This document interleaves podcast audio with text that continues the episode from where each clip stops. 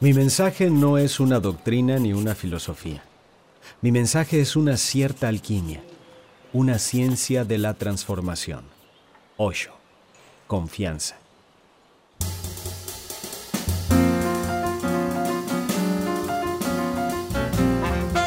¿Qué tal? Bienvenidos a nuestro podcast Me gusta escuchar, un espacio donde descubriremos novedades, tendencias y otras sorpresas del fascinante mundo de los audiolibros. Los saluda su amigo Horacio Mancilla. En el día de hoy vamos a tener la oportunidad de conocer en profundidad a Osho, un místico contemporáneo que viajó por todo el mundo compartiendo su visión ante audiencias internacionales. Su mensaje ha tenido un gran impacto en la sociedad del siglo XX y XXI y ahora parece estar más presente que nunca. ¿Quieres conocer más sobre Osho? Comenzamos con cinco curiosidades sobre el autor. Osho es uno de los místicos contemporáneos más populares de la actualidad. Ha sido descrito por The Sunday Times de Londres como uno de los mil artífices del siglo XX. El periódico Sunday Midday lo nombró como una de las diez personas que han cambiado el destino de la India, junto a Gandhi, Nehru y Buda. La singularidad de Osho consiste en que no ofrece soluciones, sino herramientas para que cada uno encuentre por sí mismo la solución. A Osho se le conoce también por su revolucionaria contribución a la ciencia de la transformación interior, con un enfoque de la meditación que reconoce el ritmo acelerado de la vida contemporánea. Hoy tenemos con nosotros a Luis Martín Santos, es agente literario y representante de la Fundación Osho International. Bienvenido Luis, encantado de tenerte aquí con nosotros. Y para que todos nuestros oyentes entren en situación, me encantaría que nos contaras quién es Osho y qué filosofía de vida defendió. Bueno, Osho es un místico contemporáneo que vivió en el siglo XX y es un personaje, es, el místico más conocido que, en este siglo y ahora en nuestro tiempo y defendió unas ideas, eh, una propuesta pues contemporánea. él habla de una cosa muy antigua, que es tan antigua como la vida, que es el misticismo, que es la ciencia de la transformación interna y de lo que es el conocerse, el autoconocimiento del hombre que puede estar encuadrado en lo que hablaban los yogis y todas las tradiciones místicas, pero lo hace, la característica especial que tiene es que él habla al hombre moderno. Entonces, él tiene una especie como de comprensión muy amplia de cómo somos por dentro y lo que hace es un poquito comunicarlo, ¿no? Y explicarnos, enseñarnos el camino que él ha seguido para conocerse de manera que nosotros podamos utilizar ese conocimiento, esa sabiduría y nos podamos mejorar como personas o podamos de alguna manera cambiar de óptica. En este momento, o sea, el, mundo tal como está, el hombre moderno está, eh, digamos, está de alguna manera muy en la cabeza y tiene, está lleno de conceptos, de educación. De alguna manera nos hemos civilizado demasiado. Entonces, su comprensión un poco es que hemos perdido un poco contacto con nuestras propias raíces y vamos un poquito perdidos. Entonces, él a través de lo que habla, pues poquito a poco nos va explicando, por un lado, a través de la ciencia de la meditación, cómo podemos conocernos mejor y por otro lado, a través de su crítica y de su manera de, ver diferente a la sociedad, a las maneras de vivir que tenemos, a cómo somos o cómo se expresa este mundo, es una manera que también va desmontando un poquito y nos va haciendo, dando espacio, dando espacio para que puedas ver tú más Osho de alguna forma no da respuestas, sino que trabaja vía negativa, es decir, te va, eh, va disolviendo tus preguntas y va explicándote, eh, bueno, trazando ese pequeño caminito para el que lo quiera seguir. Es un poco eso. Una enseñanza sin duda muy interesante, Luis. Eh, ¿Crees que las ideas de Osho tienen un largo recorrido en nuestra sociedad? Sí, yo creo que lo tienen. Él hablaba de que su visión sería contemporánea a 500 años, porque era una especie como de avanzado, ¿no? Era un, niño precoz, de alguna manera, en muchísimos sentidos.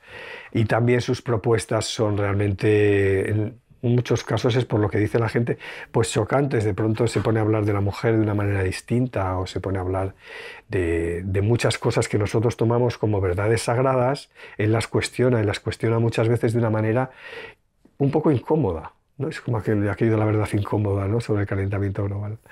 Entonces, a veces cuesta, la gente normalmente o le gusta mucho y dice, wow, no he oído hablar así en mi vida, o por otro lado dice, a este tío no lo puedo ni ver. Es decir, no deja indiferente, ¿no?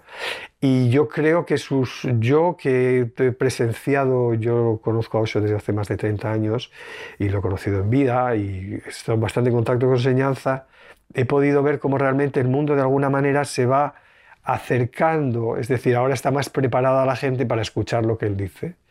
Su mensaje un poquito es la conciencia, es aprender a, a conocernos más y a poder comprender el mundo mejor y sobre todo a vivir mejor nosotros, a ser más felices, a estar más en contacto con la naturaleza, con nuestra naturaleza interna.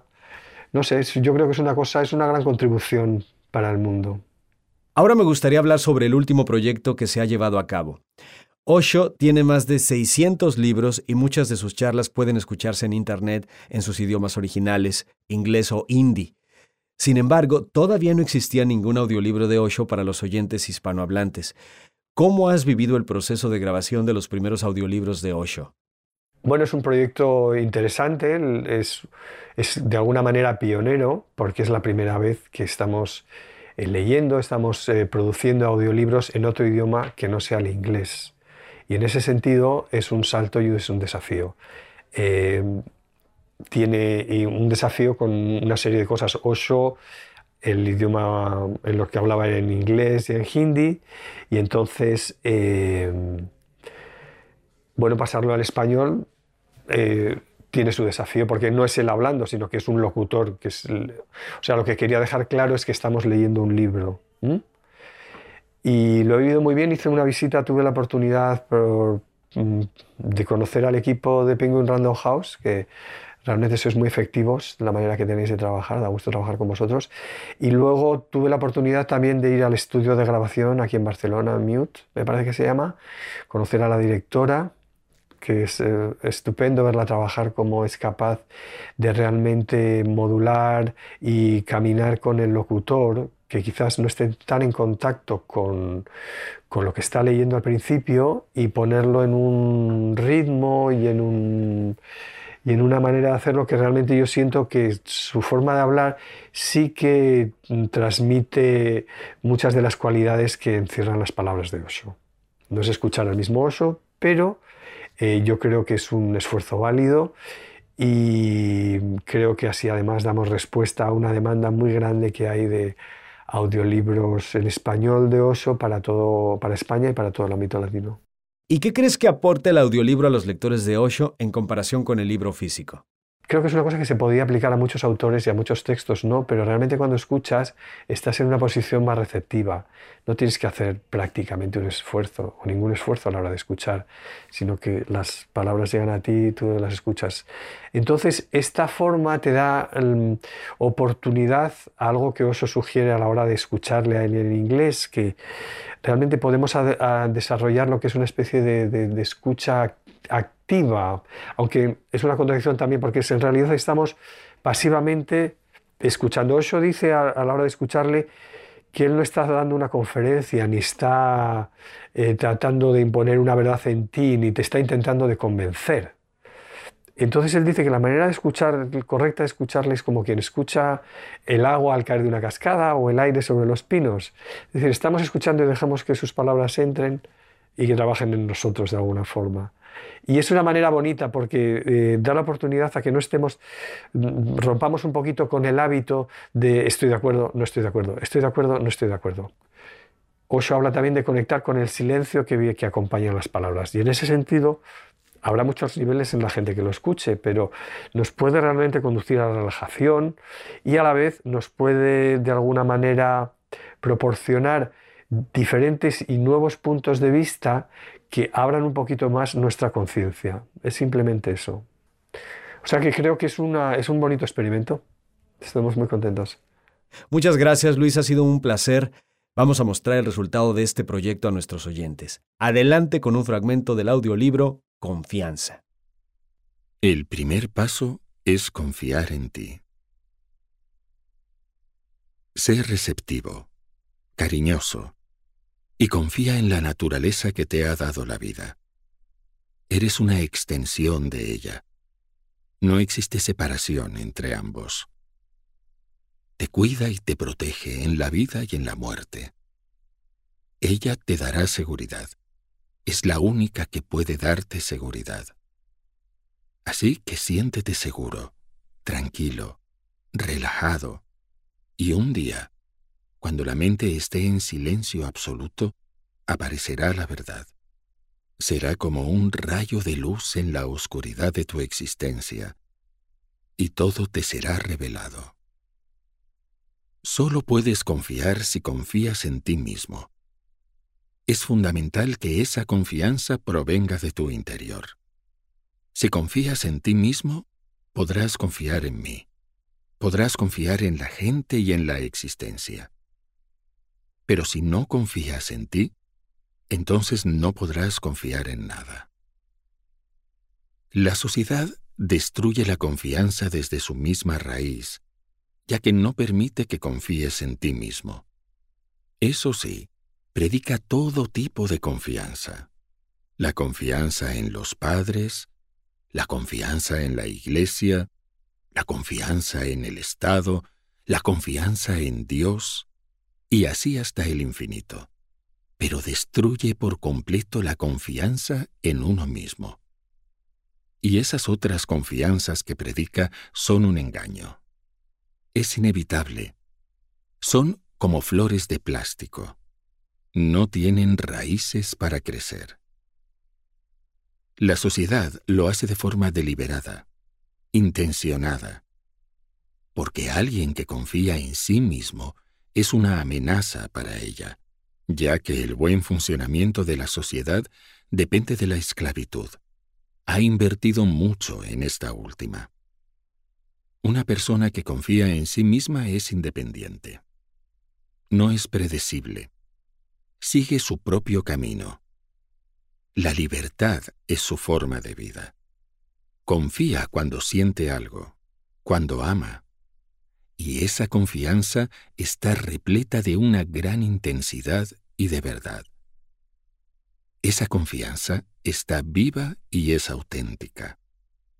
Y esa persona está dispuesta a arriesgarlo todo porque confía. Y solo podrá hacerlo cuando lo sienta así cuando sea verdad, porque ese sentimiento estimula su corazón, porque despierta su inteligencia y su amor, y no al contrario. No se le puede inculcar ninguna creencia. Hasta aquí el episodio de hoy. Estos audiolibros y muchos más están disponibles en audible.com, en iBooks de Apple y en audioteca.es. Asimismo, quiero invitarlos a que nos visiten en nuestra página de Facebook facebook.com diagonal me gusta escuchar, donde encontrarán mucha información acerca de los nuevos libros que estamos produciendo y mucha información más. Hemos llegado al final de este episodio de podcast de Me gusta escuchar dedicado al maestro Osho. Síganos en Facebook, en nuestra página Me gusta escuchar, y no se olviden de suscribirse a este podcast. Se despide de ustedes su amigo Horacio Mancilla. Hasta la próxima.